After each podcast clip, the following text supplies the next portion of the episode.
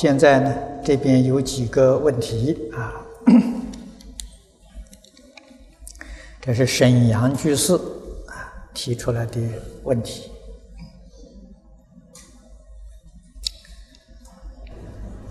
人死投鬼胎，是否和世人一样，慢慢长大？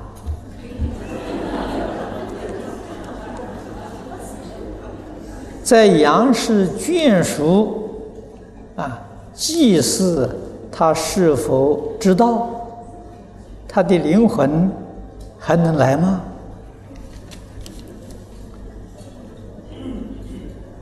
这个问题，我想很多人呢都相信啊，特别是学佛的同修。几乎啊都能肯定，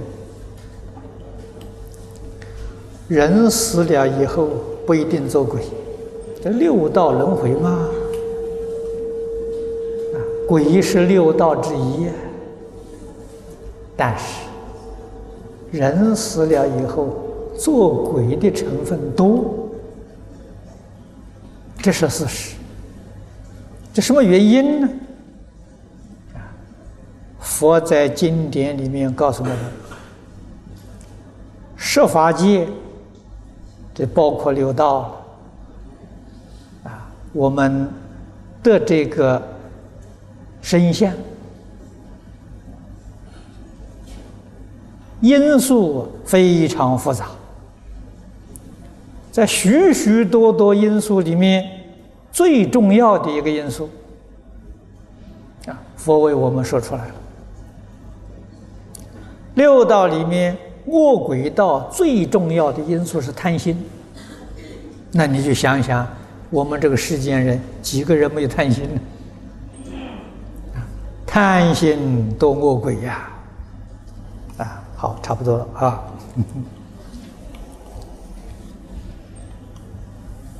愚痴是畜生，嗔恚是地狱，所以佛说。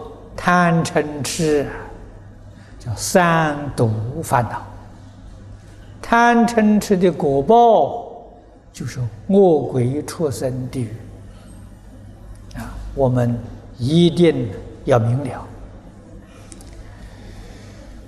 鬼确实也跟人一样啊，也可以慢慢长大啊！鬼道的受生。跟我们人道不一样，人道是胎生，鬼道里面呢，胎卵石化这四种生态都有。啊，大概这个贪心很重啊，在人间也做了不少好事。那么这个鬼就是有福报的鬼，有福报的鬼呀，多半是化身，啊，他们有这个呃。啊，没有这个受生之苦。鬼道有报德的梧桐，啊，这是决定占多数。所以，这个杨氏后代祭祀，他知道有这个缘分呢，他也能来。那么像我们这个道场就很多啊，啊，我们这个道场啊是看不见的这些众生呢，比我们肉眼看得见的要多很多倍呀！啊，同学当中有些人有特别缘分的，也能见到，啊，也能够觉察到。那么下面一个问题，是人死后阿赖耶识投胎去了，那第六识、第七识到哪里去了呢？第六识、第七识是跟着阿赖耶识一起去的，啊，决定不会分开的。八十五十一心所是一体的，啊，决定没有单独分开的。啊，这人死一次投一次胎，有三个魂，是否魂越来越多？啊，听法师讲，智者大师自己说，往生无品位，啊，这个不是有无的无，是无，啊，无品位，啊，是无数字的无，不是无哈。不能搞错了啊！是不是？他无品位就没有品位了，是不是？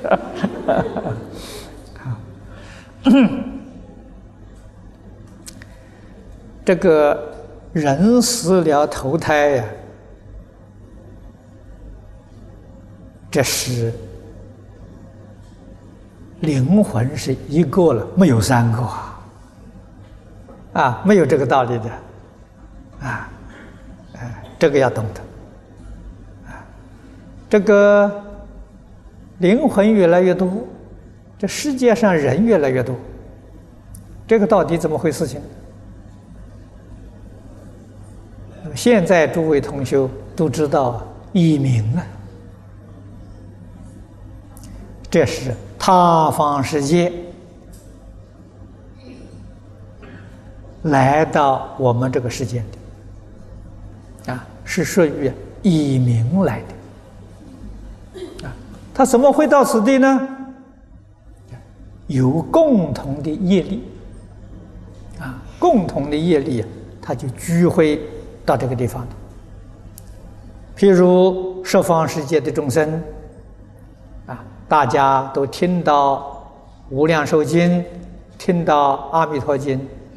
都喜欢念佛求生西方极乐世界，西方极乐世界的人天天增加了，啊，从哪里来的呢？不是那里生的，啊，是十方世界移民过去的，啊，是这样的一个原因。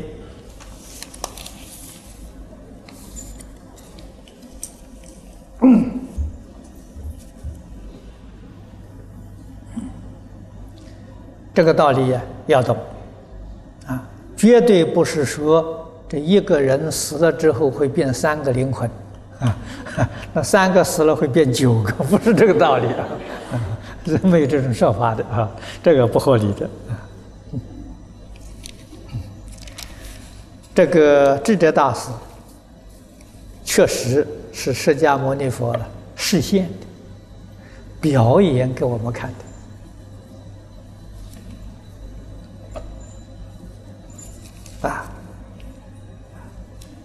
这是做个样子，做个榜样，告诉我们修行重要啊。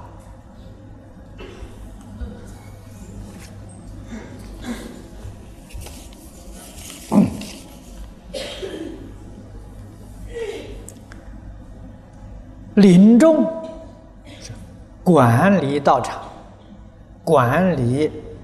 这个寺院对自己道业决定是有妨碍的。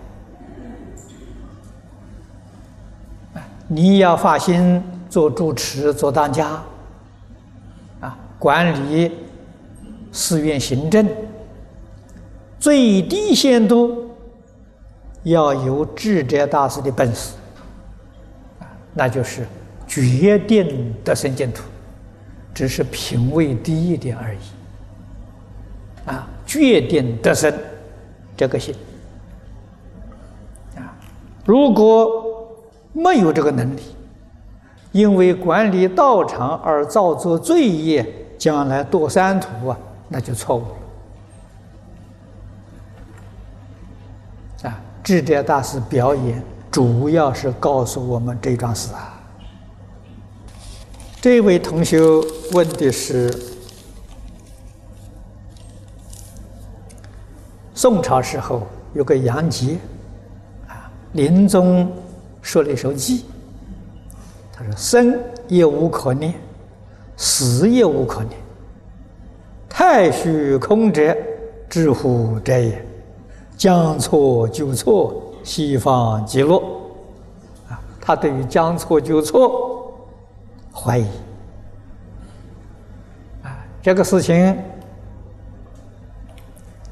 我早年学佛，亲近李炳南老居士，李老居士劝我专修净土。啊，我到台中不是跟他学净土的，是跟他学讲经的。啊，他讲经讲得好，啊，我们很佩服，是去学讲经的。不是去学净土的，那么他曾经多次劝我学净土，也举了这个例子。这个例子什么意思呢？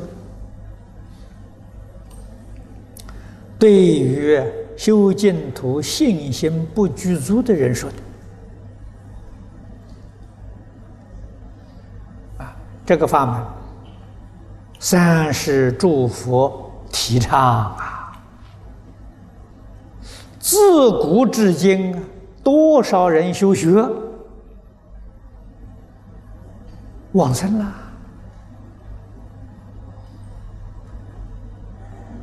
啊！我们也可以试试看啊！如果说错了，那自古也那么多人都错了嘛？那么多人都错了。我错一次也何妨呢？就是这个意思，将错就错，如果不错呢，那我们就中奖了。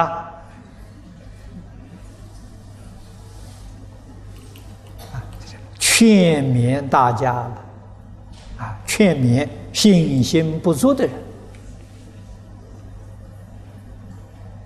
啊，不妨像他们一样啊，我们错一次。啊是这个意思，杨杰在这个净土圣贤路上有他，啊，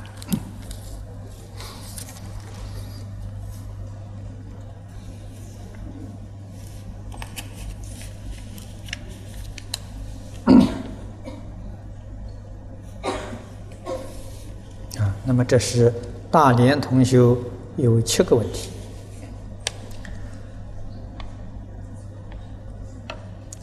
第一个问题，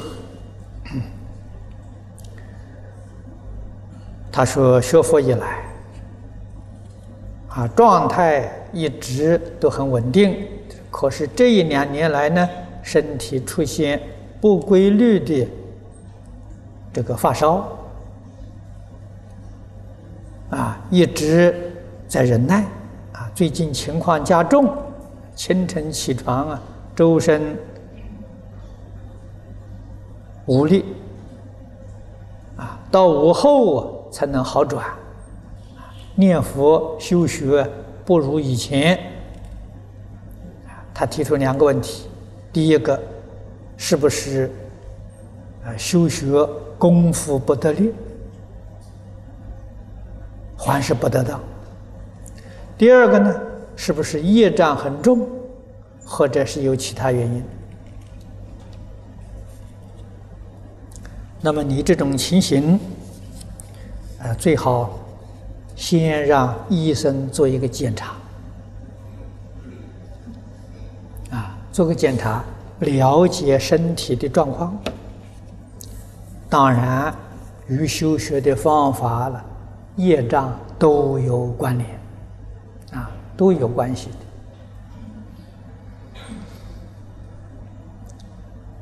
病痛。来源呢，不外乎三大类。啊，第一类是饮食起居调理不当，啊，这个会引起生理的病态。凡是属于生理的病态，医药可以能对治。第二种来源，冤业、冤亲债主、附体，这个医生看不好的，药物也没用处。就像过去慈悲三昧水忏里面五大过失得的人面疮。他这个不是属于生理的病。凡是这一类的病呢，就调节。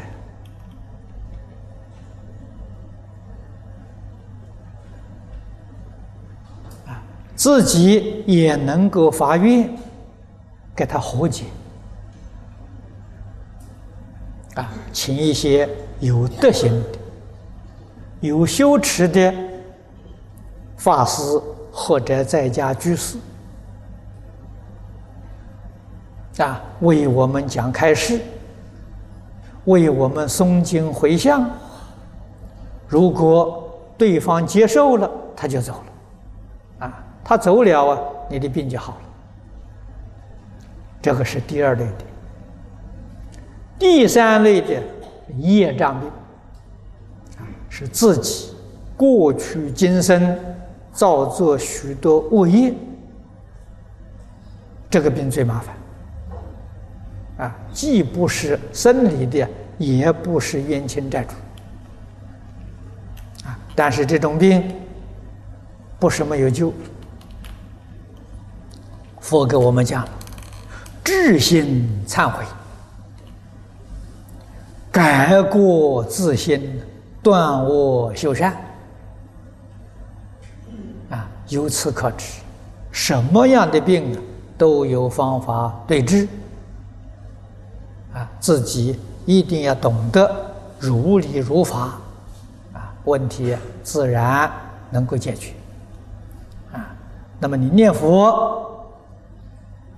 一定求佛菩萨加持，啊！无量寿经世尊告诉我们，啊，当我们有急难的时候，专心持诵观世音菩萨名号，啊，求菩萨慈悲加持。往往有不可思议的效果。这第二个问题，他说静坐念佛的时候，忽然听到声音，啊，心里受到惊吓，啊，非常害怕，长期下去，啊，是不是容易着魔？啊，怎样才能消除这个魔障？楞严经上，世尊教导我们：魔境现前，完全不要去理会，把精神意志集中在佛号上，或者集中在读经上，啊，不要理会它，魔。就不能得其便啊！如果魔来吓你，你就害怕，他收到效果了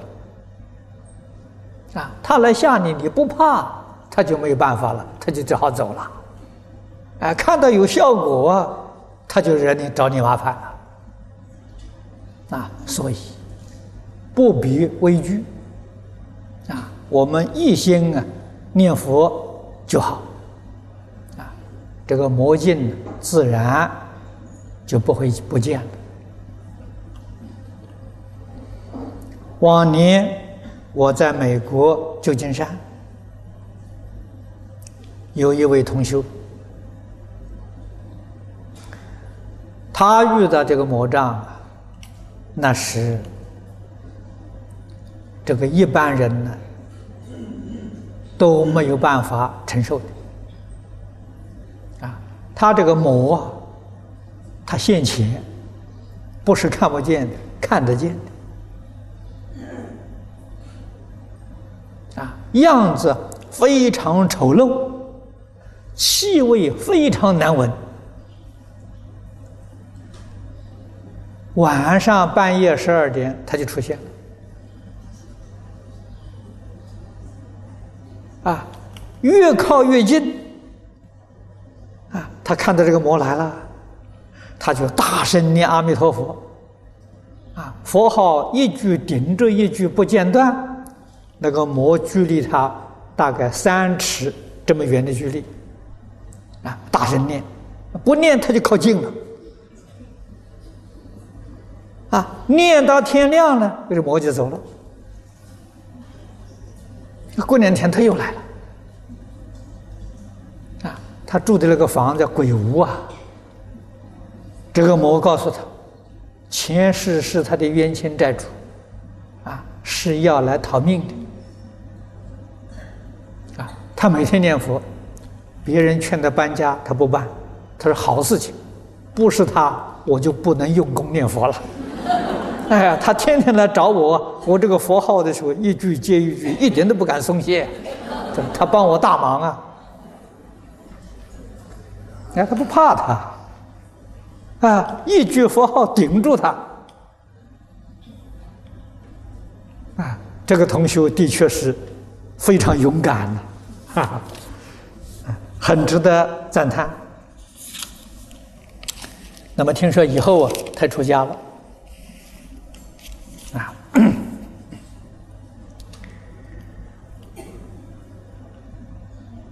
菩提道上，冤亲债主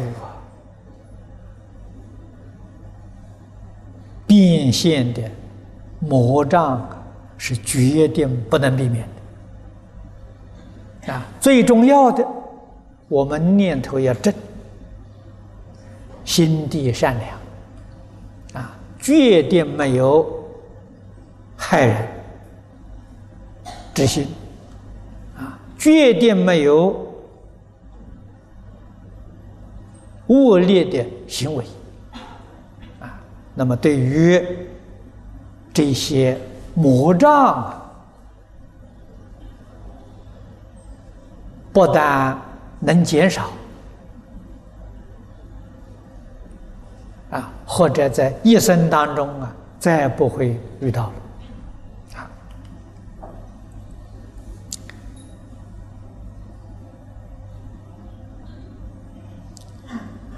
第三个问题，长期念佛，总觉得口干、气力不足啊。怎样念佛口不干、心心平气和、发喜充满？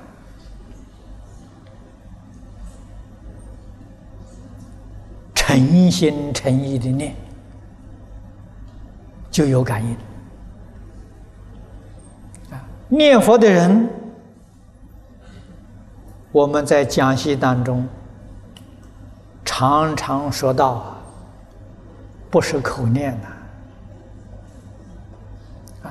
口念弥陀心散乱，喊破喉咙也枉然。念佛最重要的要学佛，学的要跟佛一样啊。佛在什么地方呢？无量寿经就是阿弥陀佛。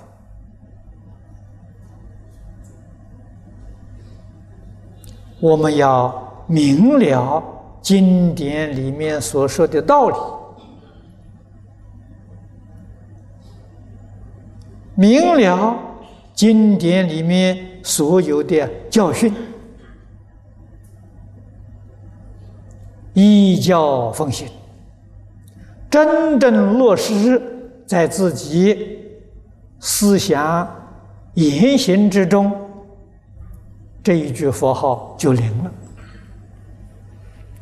你就能得到一切祝福护念、龙天善神保佑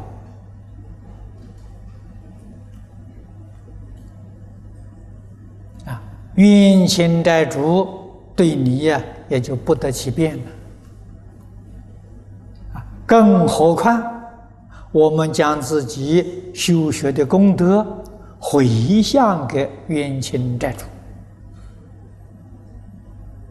啊，带他们求往生净土，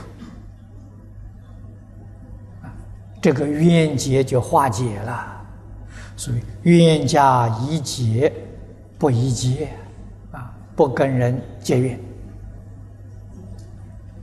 啊，这个样子，你心地才能得清净啊。所以，这个学佛，特别是学阿弥陀佛，啊，阿弥陀佛这个经上在经题告诉我们的清净平等觉，啊，我们以清净心、平等心、觉心来念佛。啊，这非常非常重要！你自然能得法喜。第四个问题，他是对佛非常尊敬在佛像前照相，因照相技术不佳了，结果佛像没有照全。这样问题如何解决？是否有罪？怎样消罪？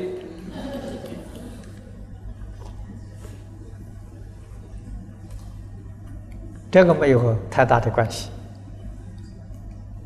啊。可是对佛非常尊敬，尊敬不是在口上，也不是在这些礼节上。总的要记住，佛法重实质，不重形式。啊，形式上再恭敬，没有依教奉行，那不是尊敬。啊，一定要把佛的教训落实，才叫真正尊敬。啊，佛教给我们。孝养父母，奉事师长，慈心不杀，修十善业，我们做到了没有？啊，做到这叫尊敬啊！没有做到，这个不尊敬啊！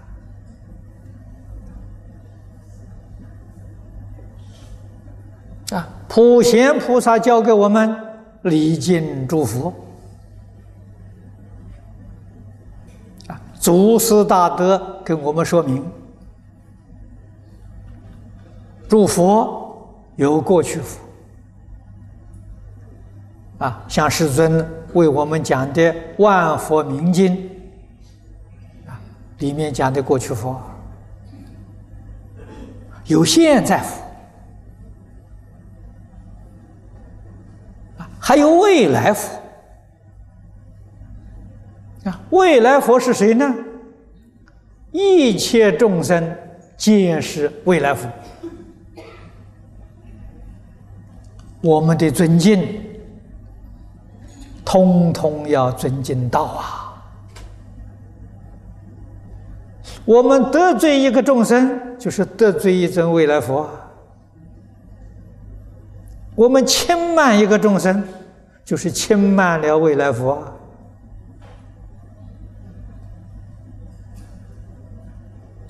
我们要以尊敬佛的这个心啊，敬一切人、一切事、一切物，这才叫做礼佛啊！啊，礼敬诸佛。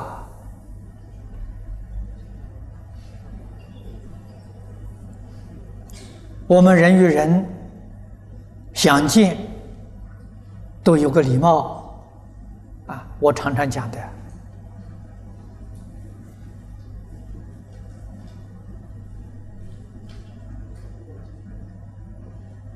人与一切鬼神见面也要有礼貌！啊，为什么呢？一切众生。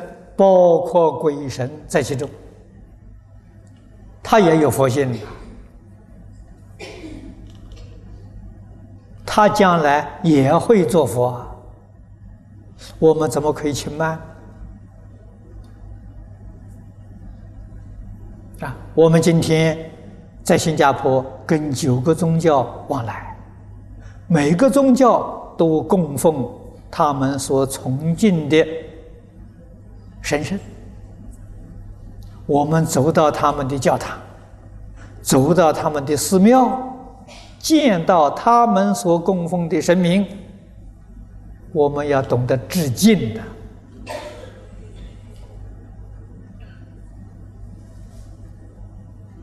纵然不跪下来啊，顶礼三拜，至少恭恭敬敬的三问讯，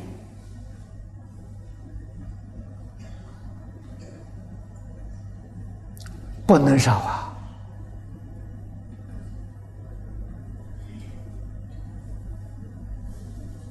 我们学佛的人遇到那个土地公庙。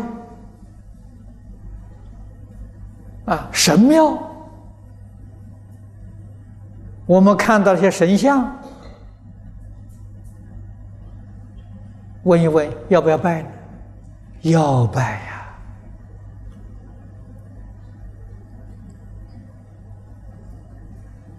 最低限度啊，也要恭恭敬敬的一问讯啊，跟我们见到人打招呼一样嘛。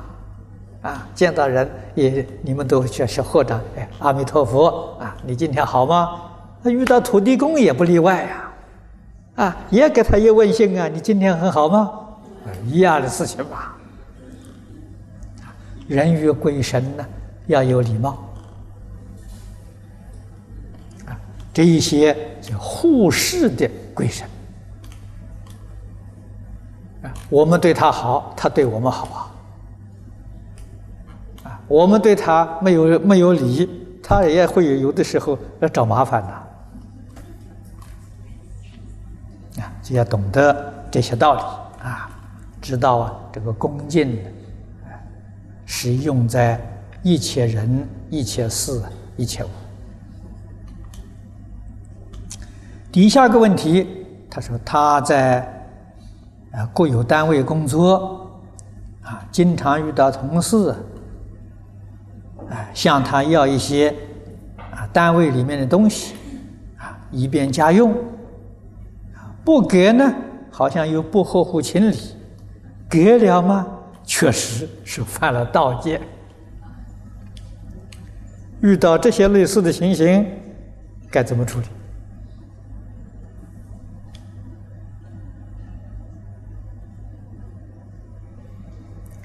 要如理如法。啊决定不犯大戒，你给学佛的人做一个好榜样啊！如果他要要，你上面还有主管，你就跟主管报告，哪个人要问我要东西，这个东西可不可以给他？他要答应给他，那主管答应了，你不犯盗窃。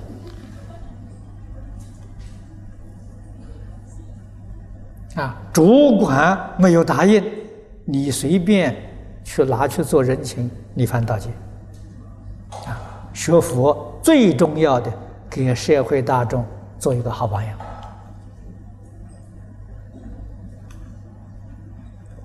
啊，不可以因为人情就破戒。啊，以人情破戒。我们受的累赘太大太大了，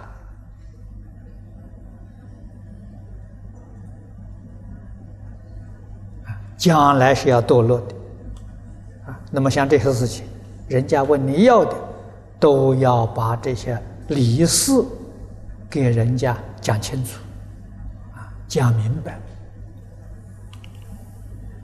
啊，我们自己都希望。改善自己的环境改善自己环境一定要懂得修因啊因缘果报丝毫不爽啊我们修善因决定得善果啊绝不贪图眼前一点点小利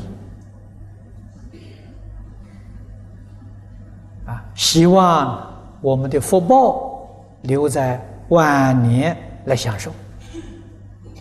啊，年轻的时候受一点苦难不在乎啊，晚年的苦难那是是比较上辛苦的事情。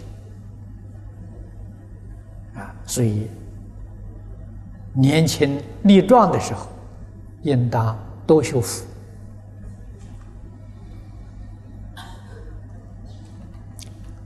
第六个问题，他说每一天诵无量寿经，啊，十斋日加念地藏经是否夹杂？啊，可以，啊，这个十斋日啊，为了消业障，啊，为了这个化解冤亲债主，地藏经是专门为他们诵的，啊，这个行。最后一个问题，他受菩萨戒多年了，有时破戒，是否有补救的措施？忏悔，啊，自己破戒一定要忏悔，啊，真实有效果的忏悔，后不再造，啊，过去造了。以后不再造了，啊，这是真实的忏悔，啊，会很有效果。啊，这位同学问的是，请法师开始农历七月份的意义。这是一个民俗风俗习惯，啊，那么在佛法里面呢？这个农历七月啊，它有一个特别的意义，那就是结下安居啊。这每年的七月啊，世尊在世，他的弘法利生活动的区域，大多数都是在印度。恒河流域，这个地区夏天是雨季。雨季我们知道，这个僧团每一天出去托钵，相当不方便啊，所以雨季。这三个月九十天呢，出家人不出去托钵，可以接受居士们的供养，啊，居士居士们做了一些饭菜，到僧团里面来供养，他们不出去托钵，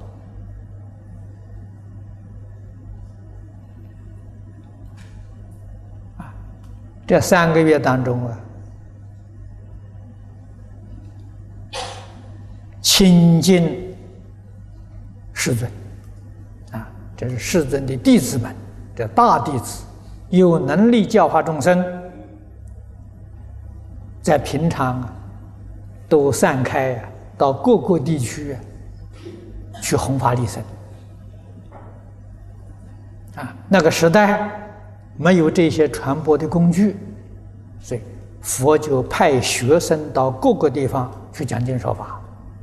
但是每一年呢，下安居的时候回来，回来就好像我们现在所讲的再教育啊，也是有集训的一个意思